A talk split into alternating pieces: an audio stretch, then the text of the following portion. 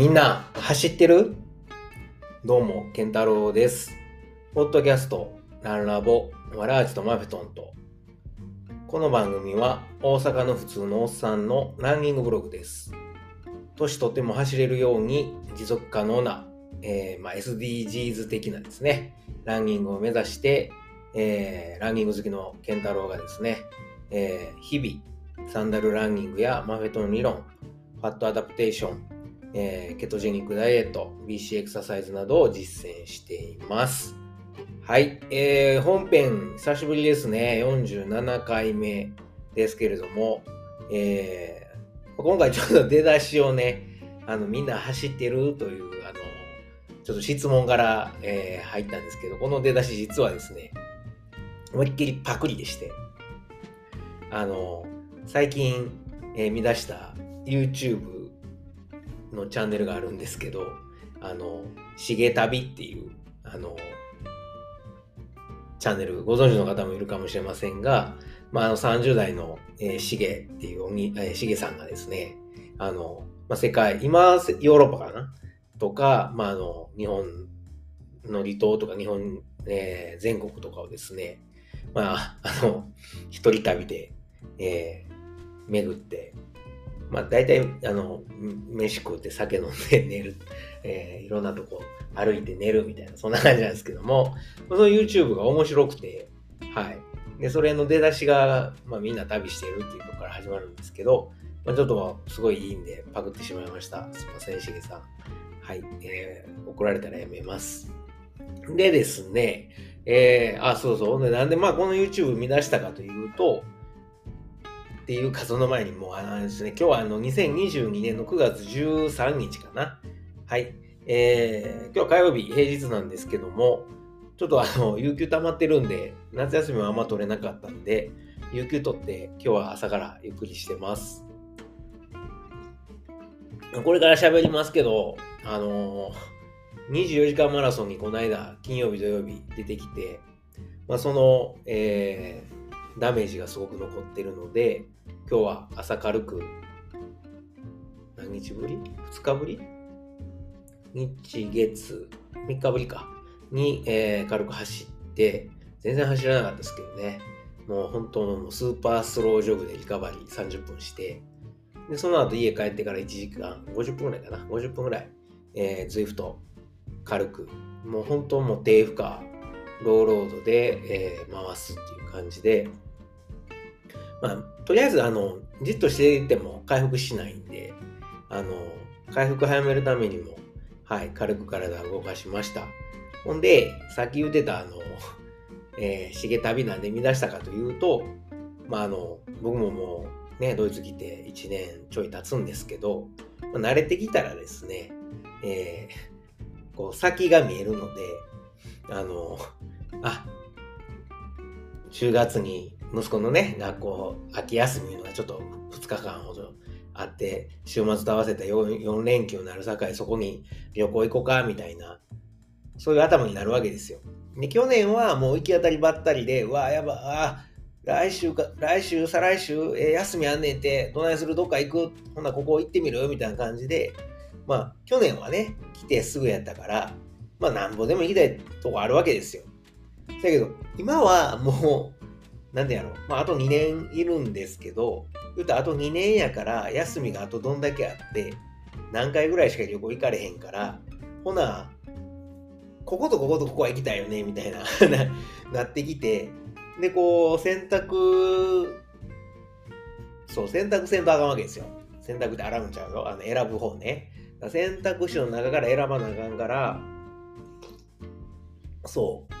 どこ行こうかなっていうのを、まあ、あの10月の連休のことを今考え出してて、で、この間日曜日、もう僕もね、前日まで、え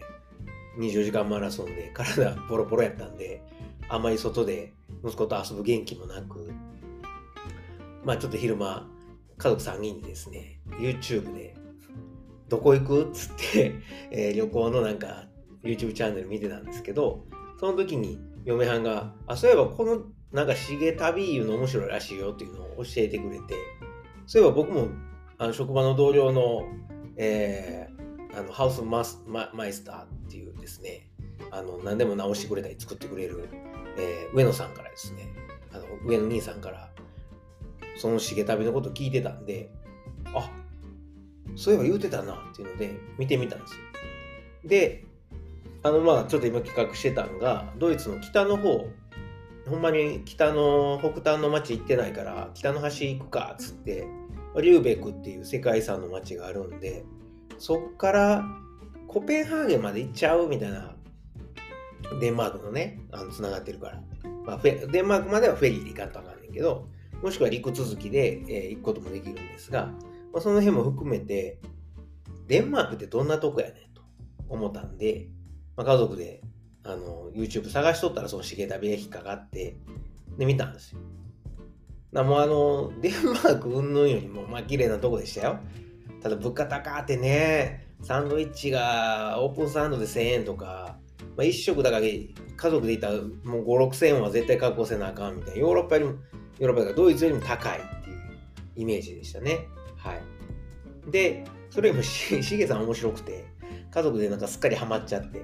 はい。で、他の、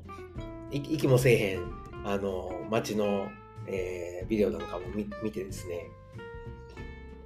すっかりあの、オープニングのみんな旅してるっていうところをパクってしまったんですけども、まあそういう経緯です。はい。で、全くランニングとは関係ないんですけども、えー、まあまあ出だしはいつもあの、えー、最近の出来事ということで喋、えー、っています。で、今日はテンション高いでしょ。この間、あの、えー、ランラボデイリー9月11日に撮ったやつはもう、ね、あの、20時間マラソンの翌日で声死んでましたけどね、も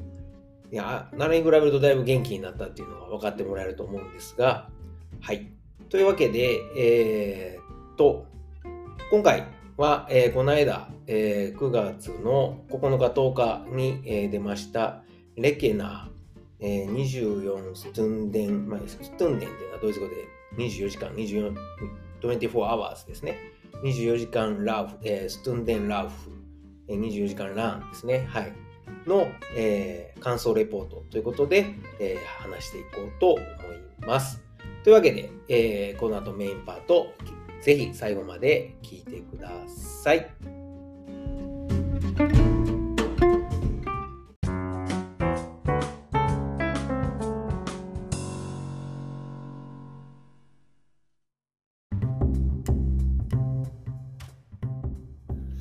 はい、えー、それでは、えー、メインに入っていきます。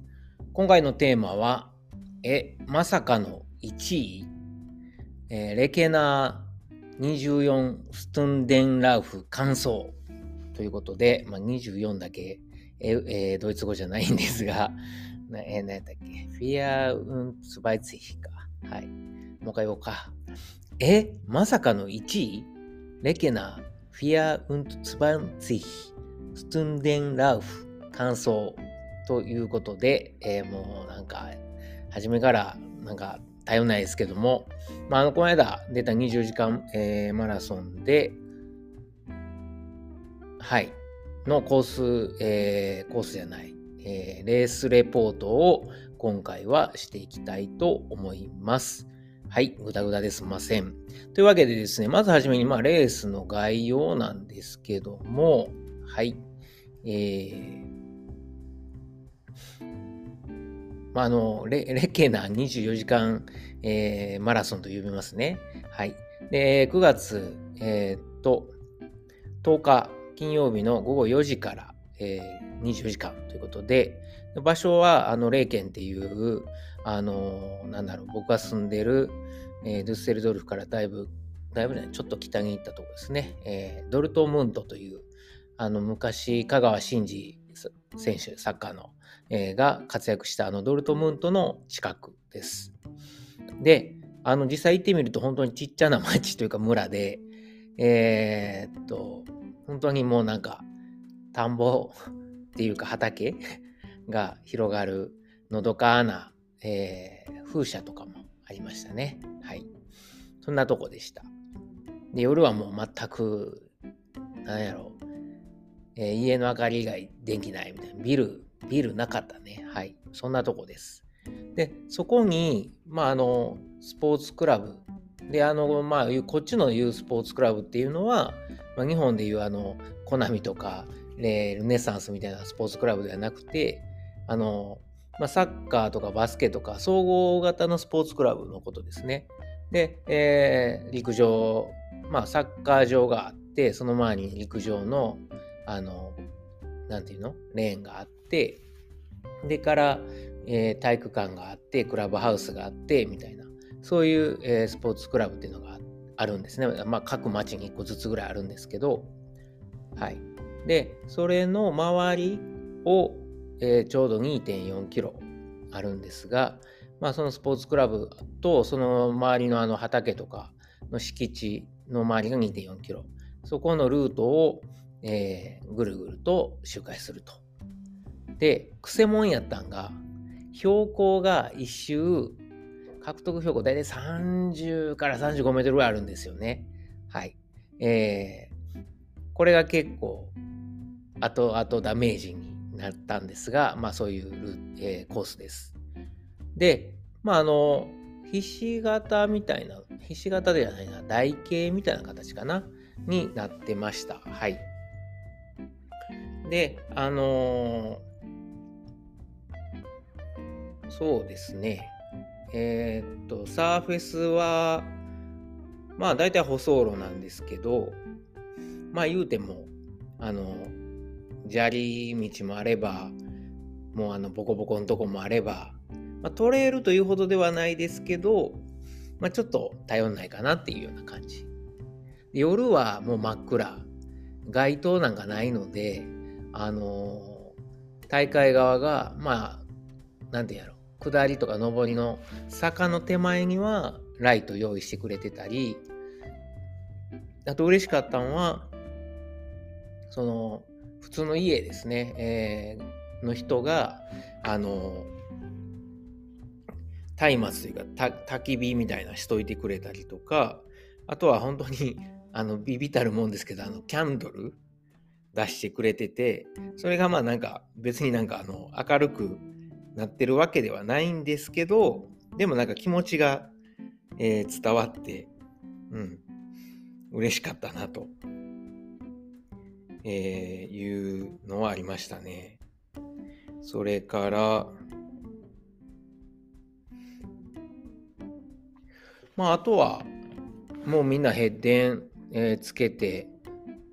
ヘッデンとかハンドライトとかですね。ただ何名か何も持ってない人もいたんで、この人大丈夫かなとは思ったんですけど、というのはもうライトないとこはほんまに何もなかったんで、真っ暗です。で、雨降ってる、雨降ってる最中はもう星も月も出てなかったので、ほんまに、うん、真っ暗でしたね。で、一回雨止んでる時は、満月やったんかな。満月翌日かな。やったんで、月明かりで、だいぶ晴れてる時は綺麗でしたけど、まあ、そんな、えー、コースでした。でから、えー、っと、今回のこのレースの、まあ、レースは、なんと3ユーロなんですよね。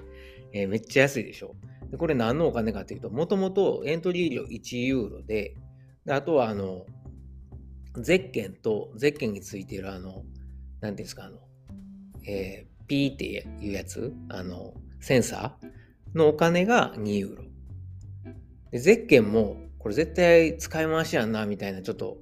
はい、古、古、古、なんかもう、ちょっとお古っぽいのが、えー、渡されてで、それを使いましたね。今回返せって言われへんかったからよかったのかな。まあ、でもみんな雨でもうひどいことになってたから、あれはうん。まあ、もし返せって言われたら郵送するけど。はい。っていう3ユーロね、えー、デイリーでも言いましたけど、400円ぐらいですよ。もう信じられないですよ。もう、すごいホスピタリティに溢れた、えー、っと、映像もあって、で、ちゃんと、あの、記録とかも出してくれて、うん、して、充実してるのに、3ユーロ。ただこれ、あの、ドイツ、えー、子供ホスピス協会っていうのかな？それに、まあ、チャリティーであの寄付をするという名目の大会なのであとはもう皆さん募金箱にお金入れてくださいねって言って募金箱が置かれていました。結構みんな、まあね、ヨーロッパの人、あの寄付、えー、すごくしますので、えー、入れてましたねで。参加資格は誰でも OK で、特にあの何キロ以上走れる人とか、そんなんなかったですね。で、あの、車椅子も OK。で、あとは、えー、っと、何？えー、っと、ストックか。ストックも大丈夫という、そういうあれで、犬連れて歩いてる人もいましたね。散歩かみたいな感じでしたけど、はい。で、えー、犬連れて行く人は紐につないでねっていうのは一応ルールになってました。はい。なとこかな。で、ラップのカウントは、あのー、スタートゴール地点1箇所のみですね。はい。で、そこを、えー、マットを踏むと、まあ、あの、記録されると。うん。なとこかな。えー、と。はい。で、あと、エイドですけれども、エイドでは、まあ、水、ただね、水が困ったことに炭酸水しかないっていう、僕、麦茶をあの作りたいのに、炭酸水しかないので、まあ、結局水は自分の使いましたけど、で、あとコーラの、今回一回も飲まんかったな。で、温かい飲み物、えー、コーヒーとかスープとかが提供されました。で、夜以降かな、えー、なんか食べ物、パンとかバナナとか、おばちゃんの手作りケーキとかが、あの、あとサンドイッチとか、えー、出されてたんですけど、残念ながら僕は食べられるものがハムしかなくて、サンドイッチをもらってハムだけ食べて、パンは申し訳ないけどっていう、はい。えー、まあ、そういう感じで、結局、まあ、映像は後でまた言いますけど、自分の持ってったもんだけですね、ほぼ。はい。でした。でシャワーとトイレは、あのー、さっき言ったスポーツクラブのクラブハウスが使えるので、えー、そこを使っていいと。ただまあ、もう、シャワーがね、階段降りたとこやったんで、もうしんどいしいいやと思って、僕はもう浴びずに家で、家まで、えー、車で1時間やったんで、帰って家で浴びました。トイレはすごい、あの、綺麗な、えー、まあね、あの、クラブハウスのトイレやったんで、綺麗で、はい、えー、よかったです。夜中に1回、あの、大きい方で行ったんですけど、もう居心地よくてね、外めっちゃ雨降ってて、で、寒いのになトイレめっちゃあったかくて、でも疲れて、疲れピークやったんで、座るともう立つの嫌になってきたんですけど、まあ、それはさておき、えー、あの、綺麗でした。更衣室あったんかな？なんかわかんないですけど、え、使ってへんからあれやけど、まあシャワーと一緒のとこかもしれないです。男女分かれてましたんで、はい。で、あとは、えー、まあそうですね、えー、っと、テントとか張っていいよっていうのと、本当にあのスタート地点の目の前に駐車場があるので、そこに車止めて、みんなあの、テント張ってる人もいたし、車をエイドステーションみたいに自分の、僕もそうでしたけど、あの、できたので、本当にコースから外れずに、うん、コースから一歩、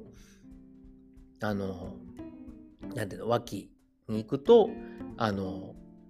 自分の車があって、そこで補給して、またスタートできるので、そこはもう本当ストレスなく行けましたね。はい。そんな、まあ、えー、コースでした。あとなんか言うことあるかな。うーんと、そんなとこかな。まあ、あとコース自体は2.4キロっていうのをさっき言ったんですけれども、えー、っと、どこ見たらいいかな。えー、っとですね。ちょっと待ってくださいね。えー、っと、ストラバを見ればいいんだろうか。本当に、あ、思い出しながら言おうか。え、っと、まずスタートするでしょで、フラットな感じでずっと、えー、道なりに行って、で、えー、右に折れてまっすぐ行くんですけど、あの、まあ、初めちょっとフラットで、そこからなだらかな上りになるんですね。で、えー、登って、今度は急に下る。そしてまたちょっと登る。で、そこから本当になだらかな下りがずっと1キロぐらい続いて、で、ちょっと急な下りがあって、で、また上りでスタート地点に戻るという、そういうコースなんですよ。なので、本当にもうなんかそんな長い距離をアップダウンするんじゃないんだけど、あの、上がったり下がったりっていうのが、その初めのフラット区間以外は続くので、それが結構足に、えー、来るコースでしたね。それがもう何て言うんやろ。周回重ねるごとに、うん、えー、なんて言ったらいいの？ボディーブローのように効いてくるみたいなコースでした。はい。で、今回は、あの、この間のモンシャウマラソンですね。あれに出たのが、えー、っと、8月の15やったかな、お盆やったと思うので、あれ以来の、え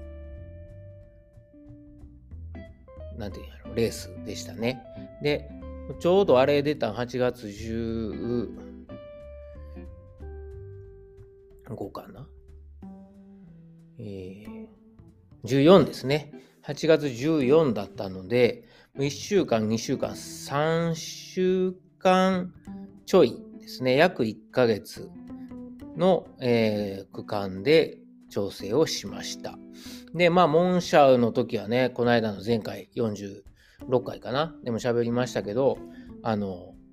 まあ、コロナに、えー、なって、無症状だったとはいえ、やっぱちょっとパフォーマンスは落ちてたので、そこから、えー、どう戻していくかっていうことで、今回は、あれですね、まず、門社終わってからの1週間は、リカバリー、でもそんなに長引かなかったんで、えー、2、3日、うん、2日間だけ走るのやめて、でも3日目からですね、水曜日からはもうえー、トレミで走ったりとか、えー、してましたね。で、もう4日目から普通に、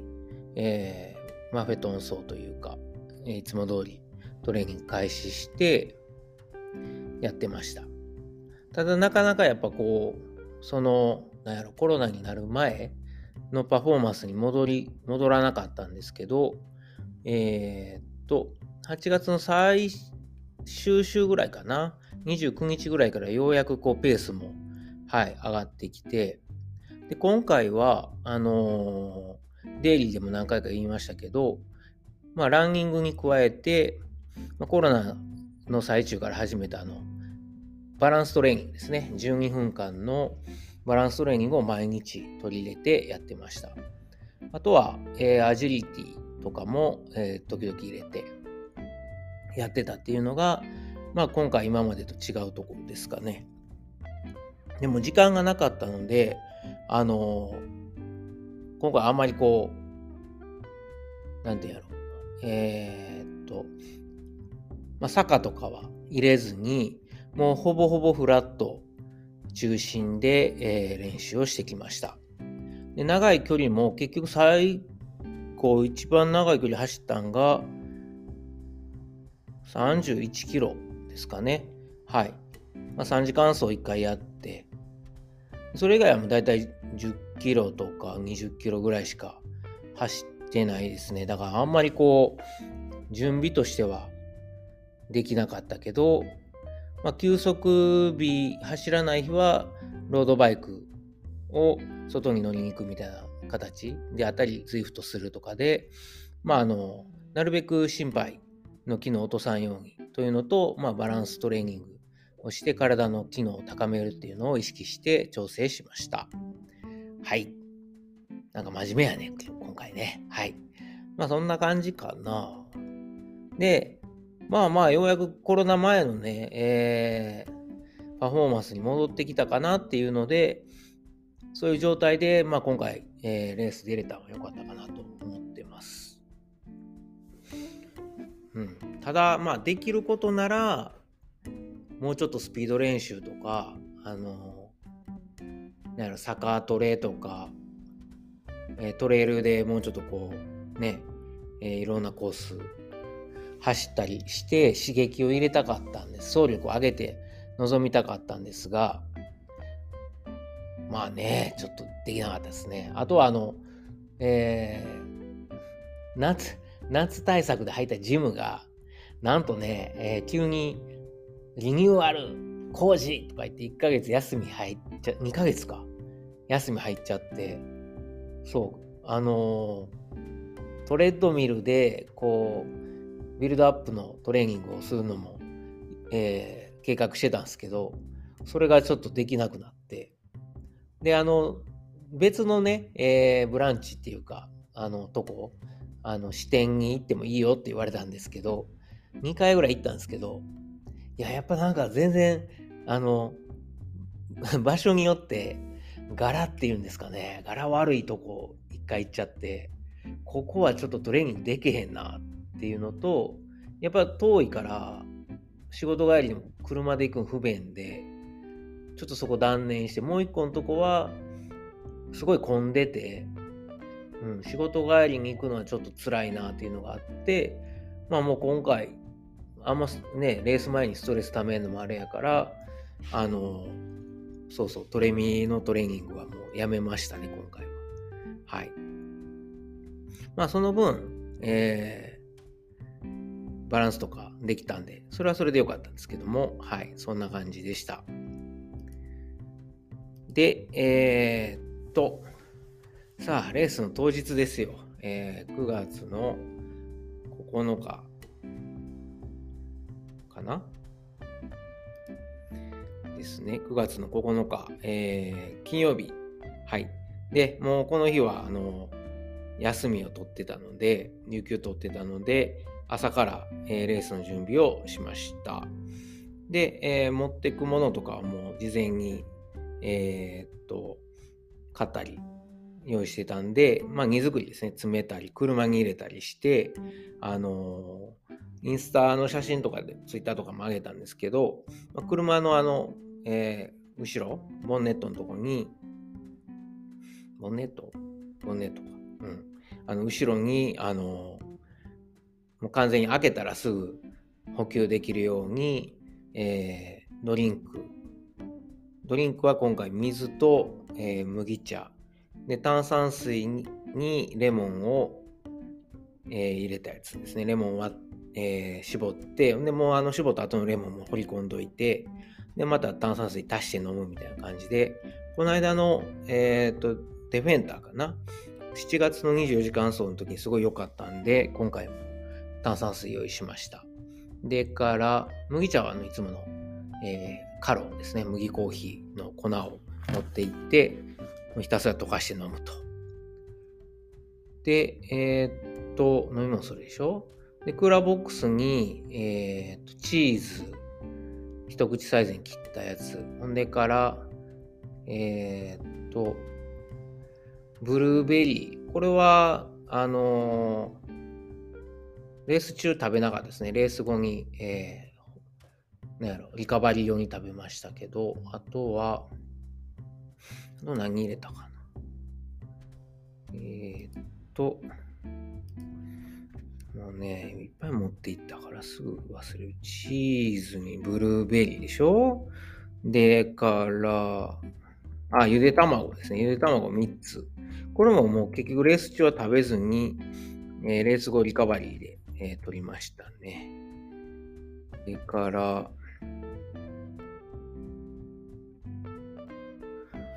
とは、うーん、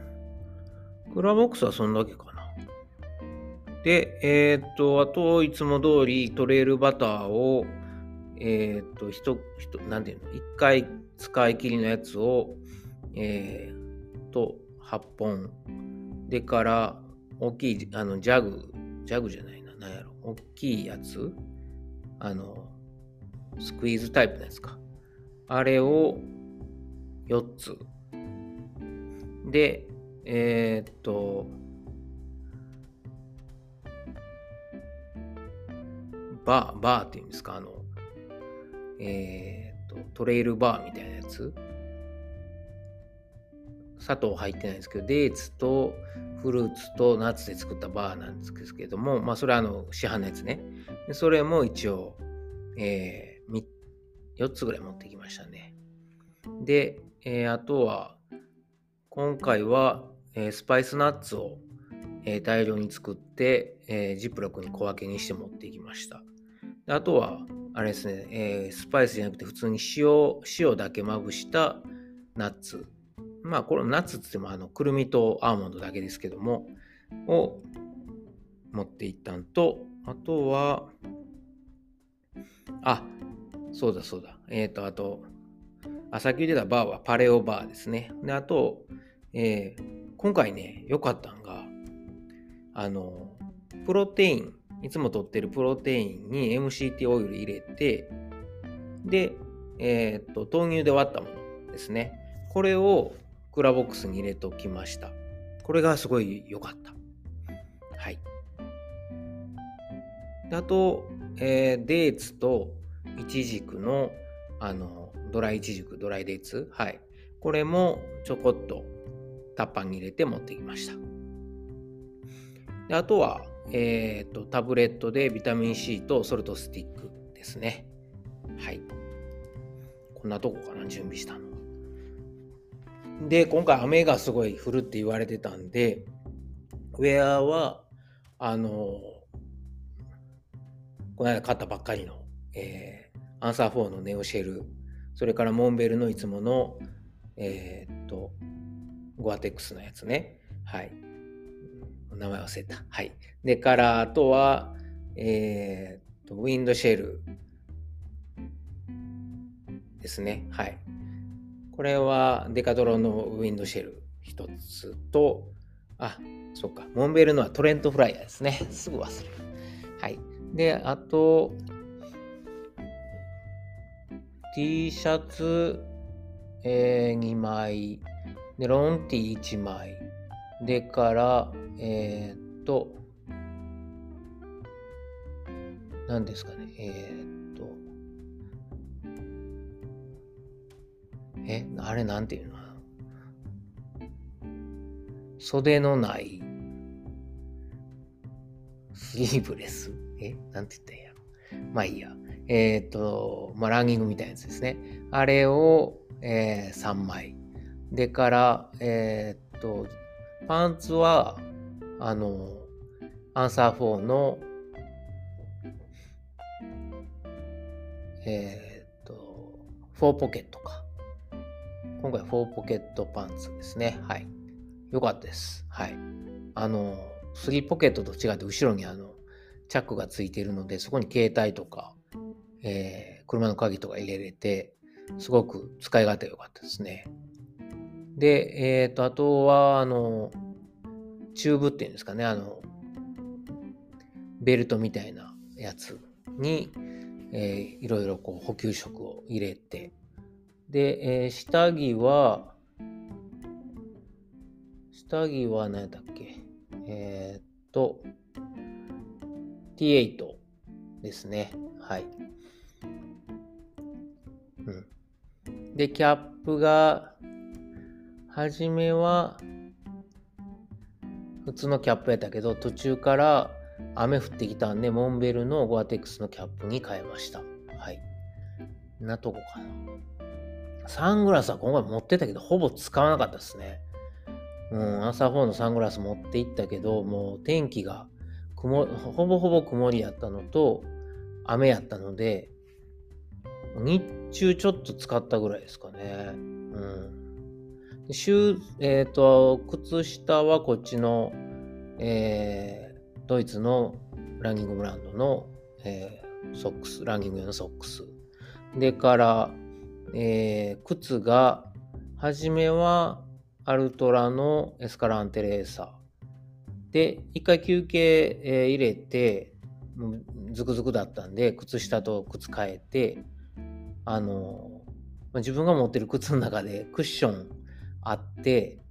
まあ、雨でぬかるんでたんで、一番良かった、合うかなと思ってロンピー、ロンピックスの、えー、5ですね、を履きました。何履くか悩んだんですけど、あの、結局それが良かったと思いますね。あの、足への負担を考えると。はい。というわけで、もちもそんなとこかな。うん。あ、そうそう、下着は忘れた。上上の下着はファイントラックの、えー、とインナーを着てました。はい。どこでしょうか。持っていった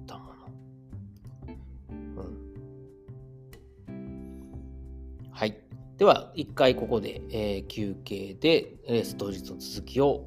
えー、レポート続きを、えー、休憩後にしたいと思います。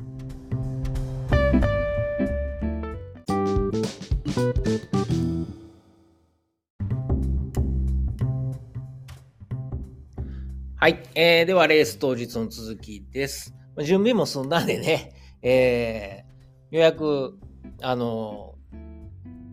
まあ、食事を、えしたんですけども、えー、まあ、毎日1日1食なんですが、その日は11時に、え食事をとりました。で、えー、まず、はじめに、あのー、プロテインに MCT オイル入れて、で、え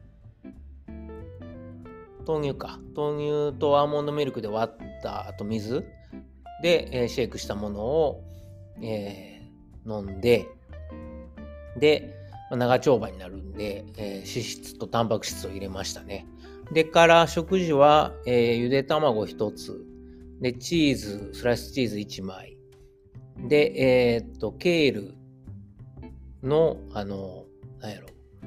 缶詰、瓶詰ケールみたいなのがあるんですよね。あの、煮込んだやつ、ケールを煮込んだやつ。で、あとはザワークラウト、えー、キャベツの酢漬け。で、ルッコラ、ミニトマト、アボカド。で、えー、レンズ豆の味噌汁に MCT オイルを入れて取りました。でもすごい少ないです、だから。あのー、食事としては、なんか今いっぱい言いましたけど、ちょこっとずつ食べて、お腹を半分、なんやろ、いっぱいじゃなくても全然3分の1ぐらいちょっと食べて、あのー、入れ、ちょっと入れたみたいな感じですね。あの、空腹にならんように。で、あとはヨーグルトにブルーベリーを足したものを軽くスプーン2杯分だけ食べて、で、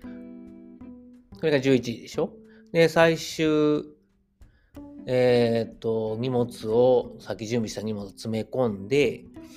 で、1時前、1時ぐらいか、1時過ぎに家を出ましたね。まあ、その前にちょっとこう、えー、BC エクササイズとかして、最後整えて出たんですけど、でね、車乗って、えー、高速のアウトバンか乗ってバーン飛ばしてですね、2時から受付開始。で、まあ4時スタートやったんで、まあ最悪3時半までに行きゃいいかと思いながら行ったんですけど、途中で何を焦ってたんか、高速ね、アウトバン乗り換えるのを間違えて、あらぬ方向に行っちゃって、あの時めっちゃ焦りましたね。うわーみたいな。無駄に20キロ、あの、行って戻ってきて、20キロ。あれのせいで20、ん ?15 分ぐらい遅れたんかな。で、まあ、復帰して、えー、行ったんですけど、どんどん田舎に来て、ここで合ってんのかなみたいな。で、あの、まあ、住所ね、えー、書いてるところにナビ合わせて行ったんですけど、大体いつも行けば なんとかなるやろみたいな感じなんですよ。あの、で、今回もとりあえず最悪、その霊県のスポーツクラブに行けばなんとかなると思って行ったら、なんとかなって、そこの前にスタートゴールがあったんで、えー、駐車場に止めました。着いたの2時半かな。で、2時半に着いた時まだ全然受付してる人ほとんどいなくて、人もまばらで、駐車場もガラガラで止め放題やったし、まあ、良かったですね。はい。で、えー、っと、セットして着替えて、してたら急にめっちゃ雨降ってきて、ふわーってもうあの、窓ガラ、えー、車の、えー、窓ガラスの外が見えへんぐらい降ってきて、とりあえず車の中でちょっと止むまでぼーっとしてて、で、えー、また病んだんで、受付したりなんやして、3時半ぐらいには全部終わりましたね。はい。すごいシンプルで。あの、ゼッケンもらった時はちょっとボロボロすぎて、これ大丈夫なんかなと思ったんですが、まあ、はい、えー、支障なく、僕は144番でしたね。はい。で、えー、だんだん人が集まってきて、今回、300人ぐらい申し込みしてるたんちゃうかな。ちょっともうあの、ウェブサイト見ても全部見れな、見られなくなってるんですけども、はい。だけど、あれですね、あの、結構な人数が、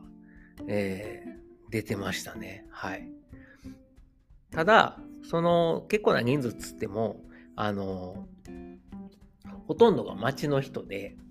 あの、普通のランナーはね、多分4、50人、いても100人ぐらい。で、残りは町の人たちが、あの、子供とか家族みんなで申し、あの、参加してて、で、あの、大会のルールも24時間以内であれば、何回中断して復帰してもいいよっていうあれなので、みんな、とりあえず、走らんけど歩きに来て、で、途中で家帰って、寝て、また次の日の朝来るみたいな、そんな感じでしたね。だからなんかこう、マッチを上げての運動会みたいな、そういうイメージでした。はい。なので、まあ、普通に走ってる人はだいたい5、60いたかな、みたいな感じですね。100はいいんかった気がする。うん。で、あの、レースですが、まあ4時にね、なってるのに、えー、あの、まあ、スタートのみんな集まってくるんですけど、村長さんか町長さんか知らんけど、大会実行委員長かわからないですけど、まあ、ドイツ語なんで、あの、スピーチが始まって長い。4時過ぎてんのに終わらないっていうね。で、その人のスピーチが終わってから、じゃあ、ゴーって言って始まったんですけど、いや、緩かったです。で、そっから、なんで、ちょっと 24時間っていうじゃ23時間58分マラソンみたいな感じでしたね。はい。で、初めはなんかすごい飛ばしてる人がいて、僕は初め、ゆるゆるで、5番ぐらいかな。とりあえずキロ5分半からキロ5分15ぐらいで回していこうと思って、初めは入りました。はい。で、あの、初めの1キロは5分19で行ってますね。で、大体そこから、まあ、5分の、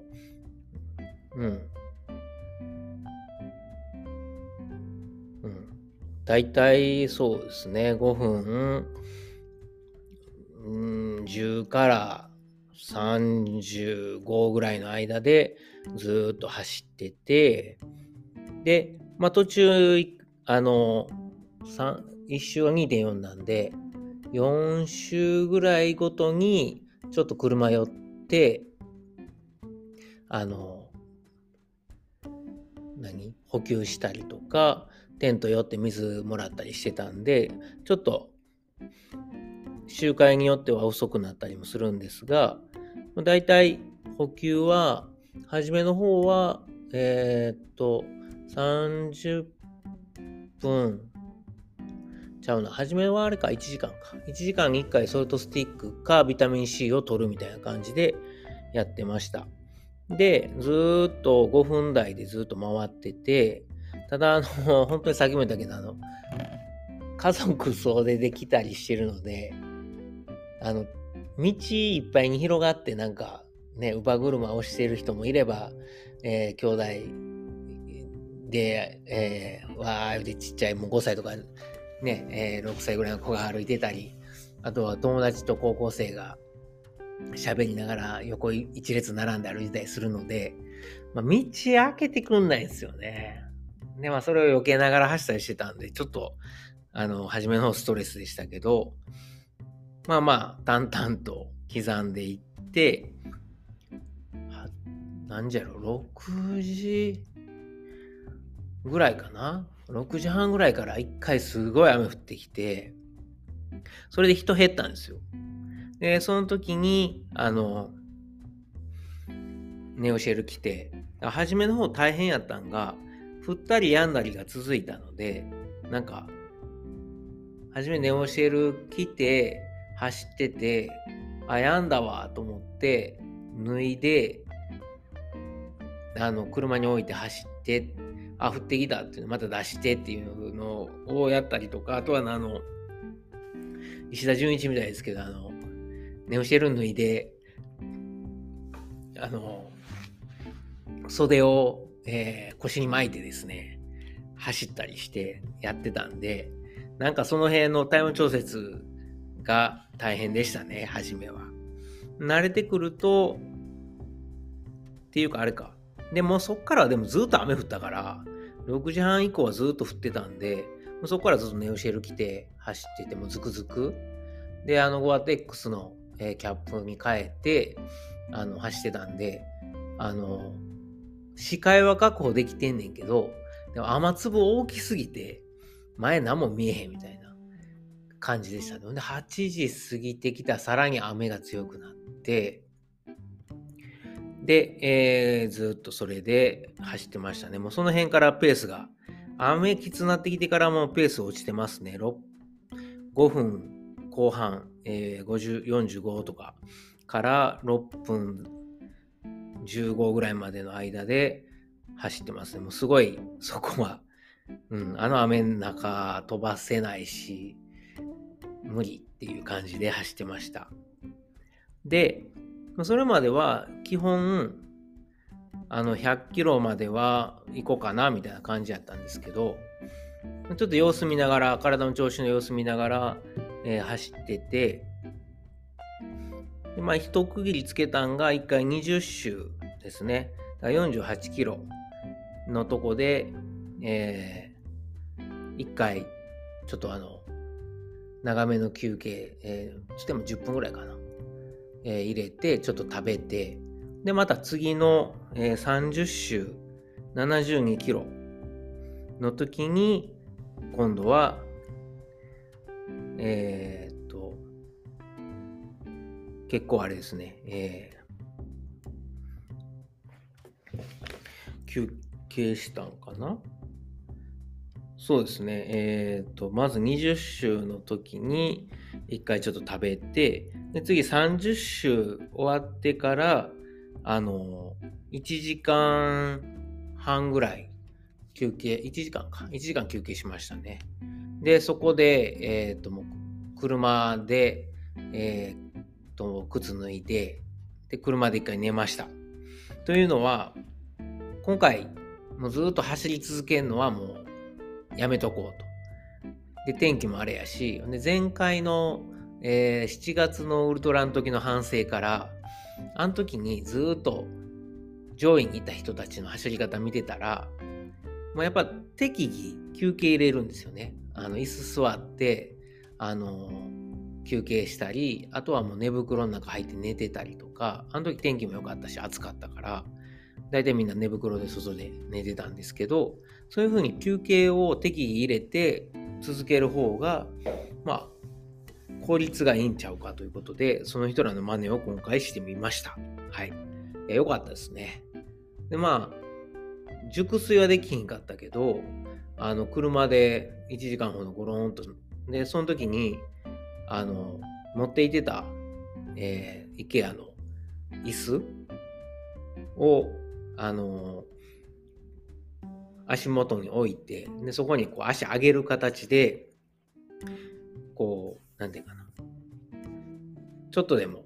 足の疲労をたまらんようにしようと思ってはい。えー、まあ血が下がるみたいな感じで、うん、あの寝こ寝てたんですけどでその後またこう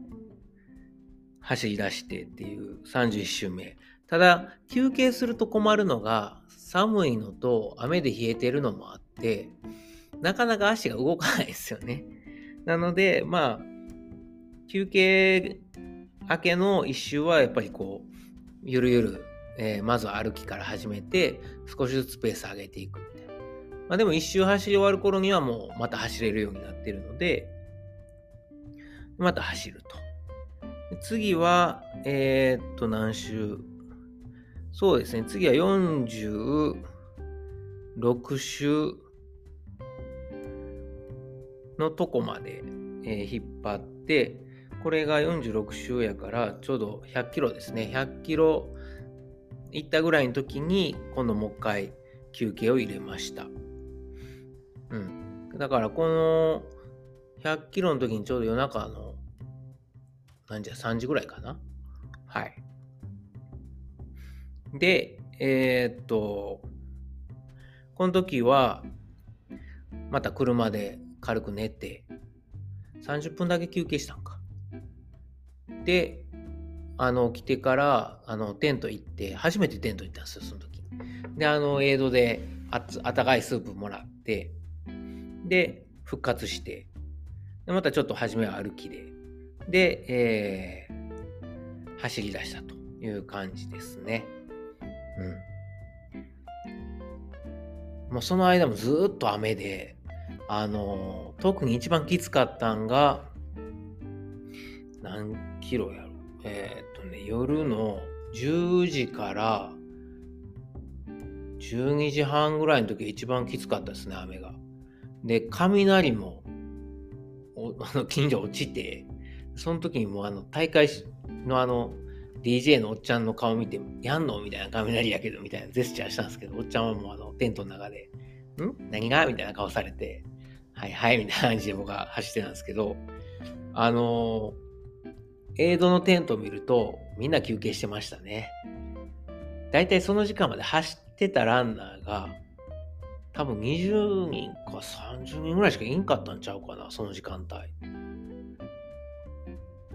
だいたいみんな車で寝てるか、家帰ったんかな、近所のランナー。で、あのー、寝てない人でも、ほんまにコースで走ってたのは10人いないぐらい。一時僕ともう一人しか2人ぐらいしかいない時もあって、それはもう雨がすごかったんで、みんな映像のテントでずっと、なんかテントの入り口のとこでボヘーっと行こうかな、行かんとこかな、へなんかアホが走ってんな、みたいな感じで、ぼーっと見てはりましたけど、うん。な感じで、なかなかみんな走ってなかったですね。で、どんどん駐車場から時間が経つごとに車が雨が強くなるとともに車が減っていってきっともうやめて帰ったんやろなみたいな、うん、あれで多分こう競合というか早かった人も帰っちゃったのかなというとこはありますねだいぶ減ったんで初めにいた人たちがはいで、えー、1回目の休憩終わってなので、えー、っと、何キロ ?70 キロから100キロの間ですね。夜中の1時半から3時ぐらいまでの間が一番良くて、めっちゃ晴れてて、で、満月で、あの、照らされてたんで、その時に一番よく走れましたね。うん。で、カフェインピル取ったんで、あの、体も起きて、うん。あの時が一番稼げたかな。で、えー、っと、うん。でから100キロ過ぎてから1回先見ましたけど30分ほど寝て、で、そこからもっぺん起きて走り出したんですけども、それが4時前ぐらいかな。そこからずっと起きてましたね。で、走ってたんですけども、うん、そっからはもうほぼ長い休憩は、あと1回だけか。で、えー、やってたんですが、まあさすがにその頃は、雨と寒さで体カチコチっていうかもう筋肉とか足のなんか骨とか痛くなってきて、ただ今回決めてたんは、歩きでもいいから絶対20時間走り切ろうというのが、この間のあの、ね、反省から、えー、やりたかったんで、それだけはやりきろうと思って、うん、走りました。で、ペースはどんどん落ちてきたんですけども、まあ、歩き入れつつ、えー、そうですね、えー、っと、うん、だいたい一番ひどかった100キロ超えたぐらいから、キロ10分とかなって、で、また、そうだね、そうですね、100キロの時の周回が、あの、これ多分休憩明けやったんで30分ぐらいかけて行ったんですね、歩いて。その後は、キロ7分とか8分、うん、台で行って、なんとか、なんか、歩いてへんけどジョグってるみたいな感じので続けましたね。はい。でですね、こっからなんですよ。もう200キロは絶対無理やっていうのが分かったんで、あとはもう150キロぐらいまでなんとか行きたいのと、あのー、なんやろ、えー、24時間は走り切るぞと思って走ってたら、あのー、デイリーでも言ったんですけど、途中、何キロ、30周目ぐらいからずっと僕トップやったみたいで、あの夜中は DJ も寝てたんで、えー、なかったですけど、また朝起きてから、7時ぐらいから、えー、集会するたんびに、まあ、あの全員ね、えー、名前と何周、健太郎、東、何周目、何キロ走ってますっていう感じで、各集会してきた人が、こう、マイクで、えー、放送っていうか言ってもらえるんですけど、その時に、まあ僕の名前、えー、と一緒になんかドイツ語で、こいつトップやみたいなこと言ってくれるから、あのレース走ってる人とか、スタッフがみんな、おー、ズーパー頑張れみたいな感じで応援してくれて、でも、ケンタロウ、東みたいな顔したやつ僕しかいないですよね。だからもう、すぐ分かって、で、あの、っていうのはアジア人ね。はい。で、あの、もうみんなに名前覚えられ、歩いてる子供にまで、あの、ケンタロウとかね、アズマとか言われて、なんか応援してんのか馬鹿にしてんのかわからんけど。で、あの、すごいなんていうんですかね、アウェー感なく走れましたね。すごい楽しかったです。で、あの、走る最中に、あの、なん、なんていうかな。そう、周回してんねんけど、その、周回のとこのあの、パネルに、今あんた何周目で何キロですよっていうのが出るんですけど、途中から急にめっちゃ追い上げてくる人いたんですよ。はじめ、僕がもうなんか40周とか50周行った時に、あの、次の人と10周ぐらい差空いてたんで、俺このままやったらもしかして1位いけんちゃうみたいな。1位でいけんちゃう最後まで。と思ってたら、だんだんね、差縮められてきて、で、50周超えたぐらいから、どんどん、どんどん詰まってくるんですよね、その2番目の人と。で、え、抜かれる？と思って、でも、せっかくやから最後ゴあのトップで行きたいなと思って、60周行って、で、ちょっと、60週かな？何週目やろ？えー、っとね、あ、57週目の時に、一回トイレ入ったんですよね、さっき言った。綺麗なトイレ。で、あの、大きい方したんですけど、そこで、あの、結構、補給とかもしてたんで、いっぱい出ましてね。はい。で、トイレ長いしてたわけですよ。で、トイレから出てきたら、なんと一周差まで、えー、詰め寄られてまして、やばい、追いつかれると思って、そこからまた頑張って走ってたんですけど、で、お互いに一周差のままずっと、あの、走ってて、最後63周か、の時に、ついに帰ってきたら僕抜かれてたんですよね。追いつかれてたんか。で、ああ、もうあかんかも、と思って、えー、残り時間見たらあと20分あるから、どうしようと思ったら、あの、DJ のおっちゃんが、もうこれで終わりにするかって言うから、いや、もう一周行くっつって、え、まだ行くの？みたいな顔されて、で、あの、もう2.4キロ行ったんですけど、なんとか16分で2.4キロ走り切って、これめっちゃ面白いですよ。それまでは、あの、20分近くかかってたのに、最後一番早く走れて、よっぽど負けたくなかったんでしょうね。はい。で、えー、最終的に64周でゴールして、で、あのー、その、もう一人の人も64周やって、ちょっとホッとしたんですけど、これ実はあの、えー、僕はもう結局その人と同率か、もしくは僕は2位やと思ってたんですね。で、家帰って、その日はシャワー浴びて寝たんですけど、次の日にネットにリザルト出てたんで見たら、1位僕なんですよ。で、2位が、その人いなくて、2位の人120キロ走った人、僕153キロかな？で、え、俺ダントツ1位やんみたいな。え、じゃああの人何やったら幻みたいに。その、その人つってても僕あの、どれかわからなかったですね。誰がその人なのかわかんないですけど、とりあえずあの、僕と競ってる人がいるぞっていうのはモニター上だけで分かってて、で結局、分かったことが、リレーの部っていうのがあって その64周、僕と同じ64周走ったっていうのは、リレーチームやったんですよね。だから僕はどんどんどんどんペース落ちてんのに、その、リレーチームは、ペース全然落ちてないですよ。なんでこいつらこんなに、てかこいつらってこいつこんな元気やねんと思ってたら、あ、そういうことかと。でもそのおかげで僕はもうとりあえず最後まで、最後ね、いきなり2.4キロ16分で走れるぐらい、あの、すごい頑張れたんで、おかげで150キロ超えられたんかなっていうのはありますね。うん。だからまあ、たらればになるけど、そういうのがあったから、なんか、お尻に火ついて頑張ったっていうのもあるし、まあ、おかげで息子に、お父ちゃん1位になったで、みたいな。まあ、こんな超ドイツのローカル大会やけど、ローカル大会でも1位になれたっていうのはすごく嬉しかったですね。はい。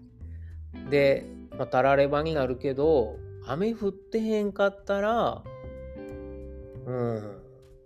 200いけたんちゃうかなっていうのは思いますね。うん、多分。で、もしかしたら、雨降ってなくても、あのアップダウンで、結構太ももの裏やったらええけど、前にすごい負担かかってるんですね。下りがあったん。下りとか、下りか。下りで結構使ってたから、ブレーキ筋を。なので、いけたかなでも、雨降ってへんかったら、あの雨の時のペースはもっと上げられたし、で、あっこまで体冷えることもなかったから、まあ、180はいけたやろうなっていうのは思いますね。うん。ちょっとそれはもうわかんないけど、ちょっと第一目標やった200はいけなかったっていうのは残念でした。ただ、24時間は走りきれたんで、まあ、イエーイ。しかも1位ということで、まあ、よしとしようかなと、えー、思います。で補給に関しては、さっきも言いましたけど、1時間に1回、えー、ソルトスティックと、あの、ビタミン C を交互にとって、で、結局ね、えー、っと、トレイルバターはちっちゃいの2つしか食べてないですね。で、今回はもう雨やった、雨で体冷えてたんで、もうひたすら1時間半に1回ぐらいナッツを食べてみ、あの麦茶飲んでっていうのの繰り返しかな。ナッツはめっちゃ食いました。特に元気やった時はスパイスナッツいけたんですけど、もう50キロ超えてからぐらいはだんだんスパイス無理になって、塩ナッツ取ってましたね。あとは、あの、世の中寒かったんで、えっ、ー、と、エイドのおっちゃんが入れてくれるコーヒー飲んで、で、ちょっとデーツつまむみたいな。デーツもでも3粒ぐらいかな。ドライイチジクも2粒だけか。だから、量としてはそんな取ってないですね。あとはチーズチーズは結構食べましたね。塩ナッツとチーズは夜中もずっと食べてて、で、日が明けてから、夜が明けてから、また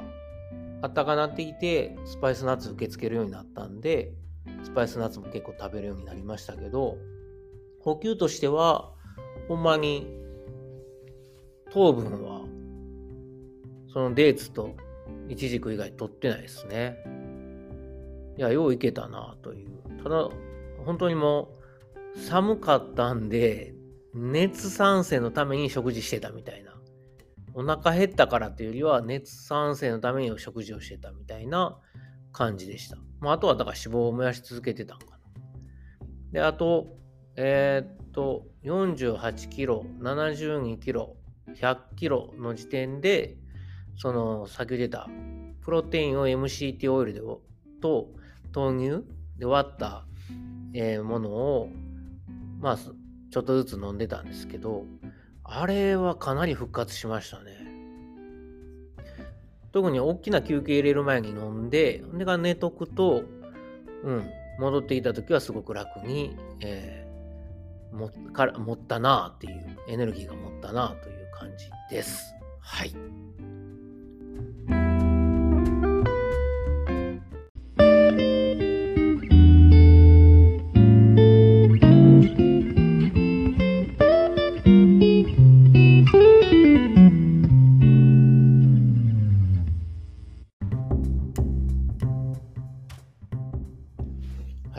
えー、というわけで今回すいません。めっちゃダラダラ喋りましたけど、まあ、あの、おかげさまで、えー、はい。今回の、えー、24時間マラソンは、えー、64周、153.6キロで、えー、1位でした。2位の方が120キロ、50周で120キロだったので、まあ、ぶっちぎりとなるんですが、ただ、目標はね、まあ、200キロ走りたかったんで、全然でしたけど、まあ、言い訳させてもらうと、あの天気で、あの草雨で、雷近所で落ちてるけど、なんとか走り続けられたのは良かったかなと。まさに雨にも負けず、雷にも負けず、今回はとりあえず24時間走り切ったぞというとこです。ただ、あの、良かった点っていうか、そそのな、なんとか走りきれた要因は、まず1個目が、さっきも言った謎の、えー、2位、幻の2位、えー、スタッフェルスタブ・ブローカー・ヤングスとかいうですね、よくわからない1968年生まれの、えー、まあ、これチーム、リリレーの団体なんですけど、この名前見ても全然わかんないじゃないですか。スタッフェルズタブってなんやねんみたいな。で、なんかブロブローカー・ユングスって人の名前なのかなとか思ってたんですけど、これの存在は大きかったです。まあ、このリレーが、あの、僕を追い上げてくれたおかげで、僕はあの、心、なんていうかな、もうこれでいいかなって思わずに、50週以降も、あの、自分を、なんていうかな、追い込むというか、なんか、勝手に追われてると思い込んで、あの、ひたすら走り続けられたので、そこはすごく、あの、良かったなと思います。これ1点目。2点目が、やっぱり補給このケトン食を続けてきたことで、今回だからもう別にナッツも体温めるために取ってたような感じなんで、そんな食べんでいけるやんっていう20時間っていうのは分かりましたね。ほんま糖なんてほとんど取ってないし、あの脂質と脂質でいけんなっていうとこですね。で、トレイルバターも2つしか取ってないから、まあなんかもっと欲しいともそんな思わんかったし、うん。何よりももう寒かったから、その、エイドでもらったコーヒー2回ぐらいもらったんかな。あれがめっちゃうまかったっすね、スープと。で、そのコーヒー飲むときに、あの、パレオバー持っていったやつをまあ、コーヒーだけだと言い荒れたら嫌なんで、言い荒れるっていうかなんか、うん。あの、うん、まあまあ、すきっ腹に飲むのはあれやったんで、パレオバーをかじりながら飲むと。で、なんかかじってるとやっぱ体温まるよっていうのは、ようさんからも言われてたんで、まあ、そういうのを続けてよかったなと思いますね。あとは、あのさっきも言ったプロテインと MCT オイルあれはすごい力になる。うん。特にプロテインを飲んで走れるのかっていうところは、あのまあ別にプロテインで走れたわけじゃないんだけど、MCT, MCT オイルがエネルギーとなって走れたのは間違いなくて、で、まあ、タンパク質、プロテイン取っとくと、まあ、糖、えー、申請にはなるので、そういう意味で、あのー、良かったっていうのと、やっぱ雨で体が冷えて筋肉とかもすごいこうダメージ食らってたんで、そういう意味での、まあ、タンパク質を取っとくっていうのは、レース中、レースへの影響はともかく、レース後のリカバリーにもまあ、いい影響を与えてたんじゃないかなとは思います。はい。まあ、何よりも MCT オイルをレース中に取ると良いのだっていうことが分かりましたね。ただそのまんまとはちょっと取りにくいので、やっぱ何かと混ぜて取るっていうのがありだなっていう。うん、MCT オイルだけ飲むっていうのは気持ち悪くなるんでね。はい。まあ、そういう意味でプロテインはいいんじゃないかなと思いました。これからはうん。まあ、MCT オイルも瓶ごと持って行って補給っていうのでやればもっといいんじゃないかな。ただ僕の場合はトップランナーと違ってあの勘違いしないでくださいねこれ人によって違うと思うんですよ。僕の場合はそのマフェトンペースから外れることないんですよ。だから心拍が160とかでずっと走り続けることがないので糖質代謝にならない。だから脂質代謝の段階でずっと走り続けているから、まあ上がっても心拍 155g までしか上げない。ただ今回はあの雨っていうのもあって、えー、胸ベルトつけずに時計の心拍計だけできましたけど、これカロスのね、あの心拍計ほんま当てにならないんで、そこは自あの自覚的運動強度でえー、もう大体わかる、いつも見てるから、あ今は心拍これぐらいかなっていうのはわかるので、それを目安に、えー、マフェトン強度でずっとやってたんですけど、僕の場合はそう、脂質代謝で走れる範囲内だから、エアロビックゾーンで走ってるから、そういうことができるけど、これがもっと速い人、キロ4分半とかで走るような人はきっと糖質代謝じゃないと持たないからそういう人はやっぱりあの僕と同じような補給の仕方だとしんどいんやろうなとは思います。僕の場合はもう脂質で代謝でずっと続けられるペースなのでだからあの別に糖分一切取らなくても炭水化物もほぼ取らなくてもいけるっていうとこですね。はい。そこはちょっとあの、聞いて、もし聞いてくださってる人で、あの、やってみようかなって思う人はそこを考えてください。なので、例えばハーフマラソンとかフルマラソンで、えー、このやり方は効かないですね。うん。ハーフマラソンとかフルマラソンで僕もペース上げて、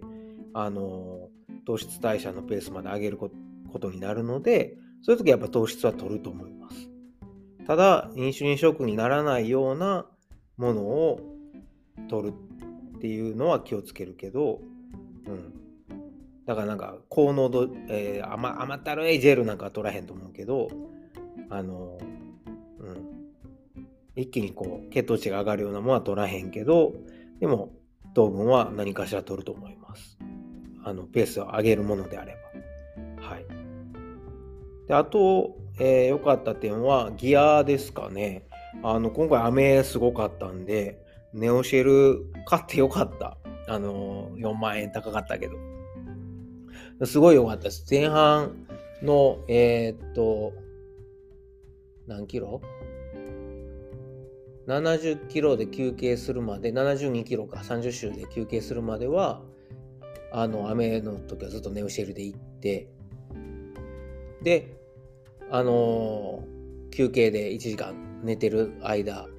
に脱いで、えー、一応、車の中で乾かしてたんですけど、そんな乾くわけないですよね、1時間。ズクズクですよ。いくら水弾くっつって。あの、中から、えー、汗、外は雨みたいな。なので、えー、後半は、えー、モンベルのトレンドフライヤーで行きました。なので、なんか、インスタ見た人とかから、あれ？ネオシェル使わなかったんですか？とか言われるんですけど、いや、あの、写真撮った時はたまたま後半だったんで、ネオシェルじゃなくてトレンドフライヤー着てるだけで、まあ、トレンドフライヤーもね、えー、いつも着てるやつですけど、いや、やっぱいいですよ。そういう、やっぱこう、一着だけじゃなくて、着替えられるようにしていったっていうのも良かったし、で、えー、っと、雨とか天気とか気温に応じて、着替えながらこう体温調整して走れたっていうのもすごく良かったですね。はい。なとこかな。あとは、はい、えー、まあ、レース終わってですね、あの、まあ、1位やったので、まあ、いろんな、えー、大会の人とか町の人からいろいろ話しかけられて、何、ドゥス、どっから来たのって言われてですね、いや、ドゥッセルドルフだよって言ったら、こう、わざわざ、この大会のために、ドゥッセルからこの霊県まで来たのかとか言われて、その5分後にはですね、えー、デイリーでも言いましたけど、まあ、あの、そこにいたみんなが、あいつドゥッセルからわざわざ来たらしいぞ、みたいなね、えー、言われたり。あの、途中で何周やろ ?60 周走った時かな。後ろからなんたらかんたらユン、何？えー、このユングスか、ブローカーユングスに追われてて焦ってんのに、あの、なんか大会実行委員長みたいなおっちゃんに呼び止められて、一緒に写真撮ってくれって言われて、終わってからでええやんと思ったんですけど、おっちゃんはもう60周でやめると思ったのかな。で、なんか、お前にこの100キロ、何、0件100キログループの T シャツをプレゼントしたいんだが、住所を書いてくれと。終わってからじゃあかんのかなと思いながら、まあね、あの、向こうもニコニコしてるから書いたけど、そんなん疲れてんのに、100何キロ走ってんのに、ちゃんと書けへんやん。もうなんかすごい手ブルブルしてて、ごめんねって書いて、一応書いたんですけど、そんなこともありましたね。でそっから、じゃあねっつってまた走り出したんですけど、なんたら、ブローカー・ユングスにそこで追い抜かれましたね。はい。で、えー、っと、あとはあれかな。帰り、帰りの車は今回そんな眠くならず、あの、もうガツガツ食ってました。えー、もうまず持っていたゆで卵3つ食べたでしょ？で、ブルーベリー、えー、全部食べた。でから、チーズ残ってたやつ食べた。ナッツも、まあ、全部ではないけどちょっと食べた。で、サラミですね、サラミ。えー、っと、なんかおつまみ用のサラミみたいな、ミニサラミみたいなのを、えー、1パック全部食べましたね。まあ、タンパク質ですからね。はい。塩、塩、塩分ちょっと置いて。で、えー、それをなんを全部食べながら、あの、さっき言ってた、もう MCT オイルはなかったんですけど、プロテインを、えー、水で溶かして、ガシャガシャ振って飲んでましたね。はい。で、これはもういつも言ってるんですけど、あの、レースで大量にタンパク質、自分の筋肉に、負担かけて損傷しているので、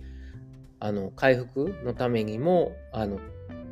タンパク質はもうなるべくたくさん取るっていうのを心がけてます。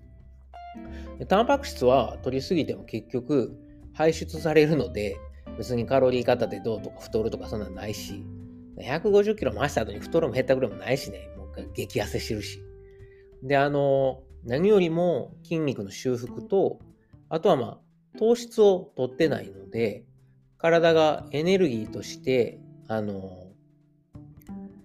何？脂肪を、えー、使う？でもその糖分の代わりに筋肉を分解して、えー、糖分に変えて、えー、糖新生ですよね。で、使うと、それだと、あの、ただでさえダメージ受けてる筋肉はどんどん減っちゃうので、そうならないように、もうタンパク質をどんどんどんどん、えー、取るように、レース後はしてます。で、えー、っと、もう結局帰ってシャワー浴びて、ちょっと片付けしたら、もう、8時には寝ましたね。息子にあのレースの報告だけして。8時にベッドの上に寝転がったらもう、そのまんま掛け布団もかけずに爆睡してました。で、次の日、起きんでいいのに朝4時半に目覚めて、でも超合金みたいな体重たい筋肉痛バキバキで、とりあえず、あの、ベッドの上で ぼーっとして、で、5時ぐらいから活動を始め、まずは片付けですね。あの、まあ、洗濯物は前の日に全部出したんですけど、それ以外のもの片付けて、で、えー、っと、1時間ぐらい、あの、ランニングチャンネルを、その前の日にアップされてランニングチャンネル聞きながら、歩いて、体ほぐし、うん。で、帰ってきて、バターコーヒー飲んで、えー、プロテインと MCT オイル入れたやつ飲んで、で、また片付け残りして、で、まあ、あとは通常の休みの日かな。まあ、あの、家事ですね、掃除とか、えー、洗濯物片付けたりして、あ、そうそう、今回はね、靴がドロッドロやったんで、えっ、と、靴を、あの、アパートの地下に、共同の、なんてやろう、洗い場みたいなのがあるんで、そこで靴をきれいに洗って、うん。で、干してっていう感じですね。まあ、ダメージは特に前ももえぐかったですね。階段降りるの辛かって。で、あとは、えー、っと、足の、なんていうんやろ、前、足の甲、甲の親指の、えー、付け根の骨のとこが両足ともすごいなんか、なんろ、重いっていうか痛いみたいなのあったけど、うん、そこはきつかったかな。上半身は元気で、というのは、あの、レースの最中、毎回、スタートゴールの手前の上り坂があるんですけど、そこは毎回、絶対そこでは背伸びをして、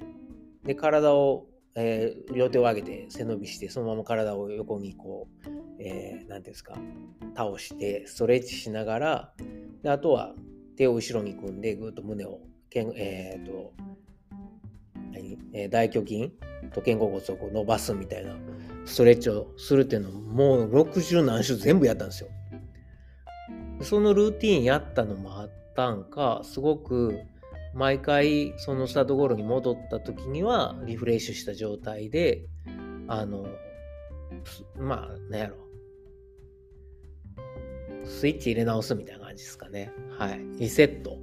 していけたっていうのがあって、いや、あれは良かったですね。2.4キロごとに毎回こう、背伸びをするっていう。なので上半身は全然大丈夫でしたね。本当に今も今日何日？?9 月14日ですけど、レースから4日経ってるけど、やっぱまだももの裏とか全部お尻も、お尻もね、今回全然あれでしたね。ダメージなかった。あの、前ももだけですね。だから結局下りでどんだけブレーキかけてたかっていうとこかな。うん。すごい、やっぱあの、細かいアップダウンでダメージ食らってたんやなっていうのを今感じますね。前もも、大腿四頭筋の内側も真ん中ら辺もめっちゃ固まってますね、これ。正座するとすごい痛いですもん。で、えー、っと、リカバリーとしては、まあ、その日歩いたでしょ？で、いつ？今日が9月14。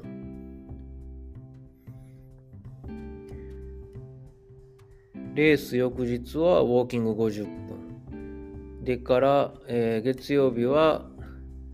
ズイフと、えー、家で自転車50分こいで、これもすごい軽くでゆっくり回す。YouTube を見ながら。で、昨日は、えー、軽く30分、すごいゆっくりジョグして、で、え、と、ズイフト50分こいで、で、今朝は雨降ってたんで、あの、ずっともう家で1時間ほど VC エクササイズして体ほぐして、っていう感じですね。はい。まあ、だんだんだんだん、昨日もまあ、走れるは走れるけど、全然スピード出されへんけど、なので、今週かけて、うん、戻していきたいなと思ってます。はい。あとは、えっ、と、今週いっぱいは、食事プラスプロテイン。毎日は取らないです。いつもは取らないんですけど、まあ、レース後は、あの、タンパク、あの、回復も早めるためにプロテインを取るようにしてます。はい。というわけで、えー、長々と話しましたが、まあ、レース準備からリカバリーまでそんな感じです。次はね、10月末に出るかどうか悩んでるんですけど、はい。今年これで終わりにするか、もう一個出るかっていうとこでしょうか。はい。えー、以上です。なんかこんなダラダラした話をここまで聞いてくださってありがとうございます。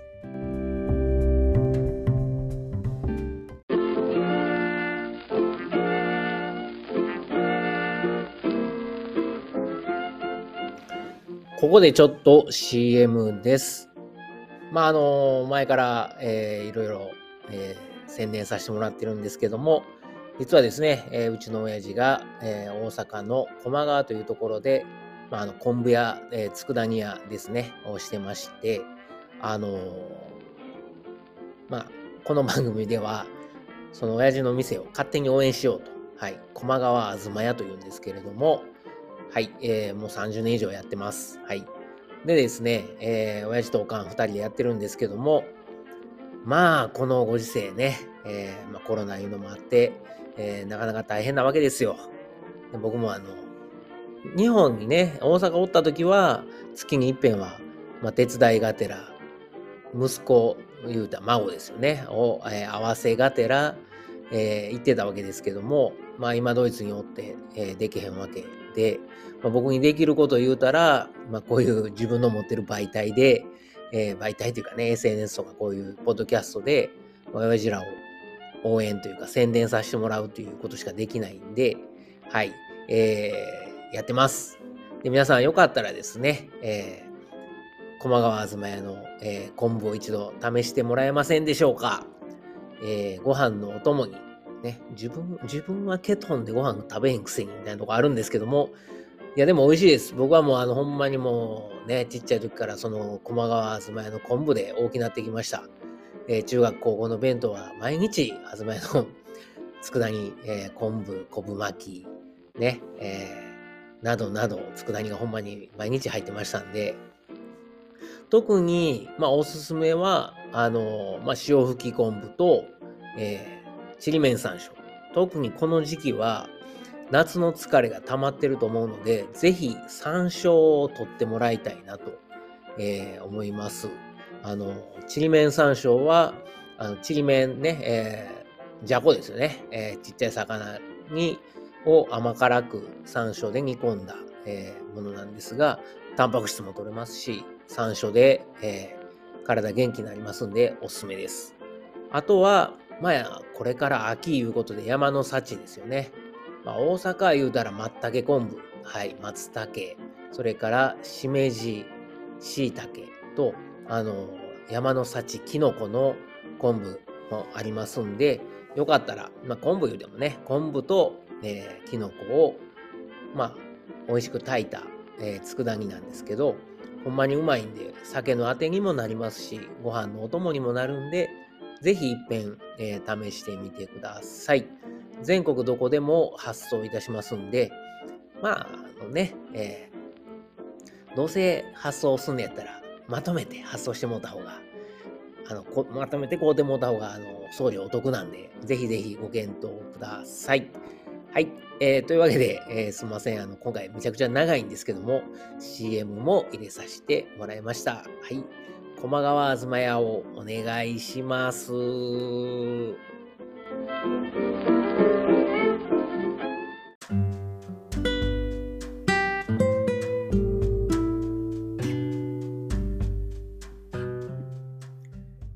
力言葉のコーナーです。えー、このコーナーは走ってるとき、まあ、今回みたいに120時間ですね、えー、ずっと走ってて、もうやめようかなとか、もう雨、雷、うわーってなってるときに、ぐーぐいっとですね、えー、あかんでと、行こうかと、えー、背中というか腰あたりをぐーっと押してくれる力水ならぬ力言葉を私、日本語教師健太郎が勝手に選んでですね、えー、ご紹介したいなというコーナーです。はい、えー、今回はですね、もう、鉄板です。はい。僕と同世代、ね、えー、もしくはもうちょっと下ぐらい、40代から30代後半ぐらいの人は、絶対に、えー、知ってるこの言葉を再確認したいと思います。では、えー、第47回目の力言葉はこちらです。諦めたらそこで試合終了ですよ。はい、えー、有名なこの言葉ですけど、ご存知ですよね。はい。あの、超有名人気漫画、スラムダンクの、まあ、僕らの世代で絶対あの聞いてる、あの見てると思いますが、スラムダンクの安西先生が、えー、三井久志にですね、送った言葉です。三井君が中学3年のね、えー、試合の最後の最後に諦めかけてた時に安西先生に言われて、まあ、これ言われて三井君はですね、えー、安西先生のいる湘北高校に入ろうと思った、思って入ったけども、てんてんてんみたいなとこですよね。はい。で、もう一回言いますけど、諦めたらそこで試合終了ですよ。この間のところご存知ですか？皆さん気づいてます？これね、諦めたらそこで試合終了ですよ。だけ一人、なんですの、えー、歩きしてる気がするんですけど、実はこれもう一回見直してみると、諦めたらそこで試合終了ですよの後に点点点クエスチョンがついてるんですよ。これがね、僕は井上先生の、っていうかまあもう、何、書いた井上先生やけど、あのね、言うたん、安西先生の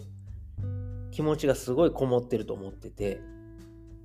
質問になってるんですよね、最後。てんてんてんクエスチョンってなってて、はい。これポイントなんちゃうかなと思ってるんですよね。で、そこが三井君にすごい響いたんちゃうかなと思ってて、だから試合終了ですよで、こう、言うて終わりじゃなくて、クエスチョンがついてるんですよ。クエス、あの、点点点と。でそこの点点点、このね、点点点。これこそ、安西先生が三井に何か言いたかったんちゃうかなと思ってて、で、これ、ここから僕の勝手な、あの、試験なんですけど、あの、僕の勝手な、あの、意見なんですけど、点点点っていう部分には、ね、えー、諦めたらそこで試合終了ですよ。ほんまにそれでええんという安西先生の問いかけが含まれてる気がしてならんないんですよね、僕は。はい。この点点点クエスチョンっていうところが含めて力言葉として紹介したいと思います。はい。だから諦めたらそこで試合終了ですよっていうこう後ろにこう間があってん？っていうこうクエスチョンマークがついてるんですよね。ここにそのもう一回考えてみやってほんまにそれでええんかっていうあの安西先生ならではの厳しさであり優しさが含まれてんちゃうんかなと勝手に思ってます。はい、えー、今日の力言葉はスラムダンクからお届けしました。はい、えー、今日もですね、長かったな。えー、最後まで聞いてくださってありがとうございます。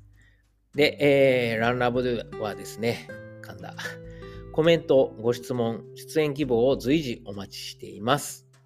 概要欄に Google フォームのリンクがあるので、えー、そちらから書き込んでもらうか、えー、Twitter でですね、ハッシュタグ、ランラボケンタロウをつけて、えー、ツイートしてもらえると、あのコメントであったりご質問にお答えしたり、え、コメントご紹介したり、え、しますので、ぜひぜひ、はい、えー、お願いします。あの、ツイートとかしてもらえるとすごいね、あの、気持ちが上がるので、あ、あんだけ喋ってよかった、みたいな。はい。あの、もちろんですね、面白なかったぞという、あの、率直なご意見でも結構ですので、お願いします。はい。あとは、あの、えー、っと、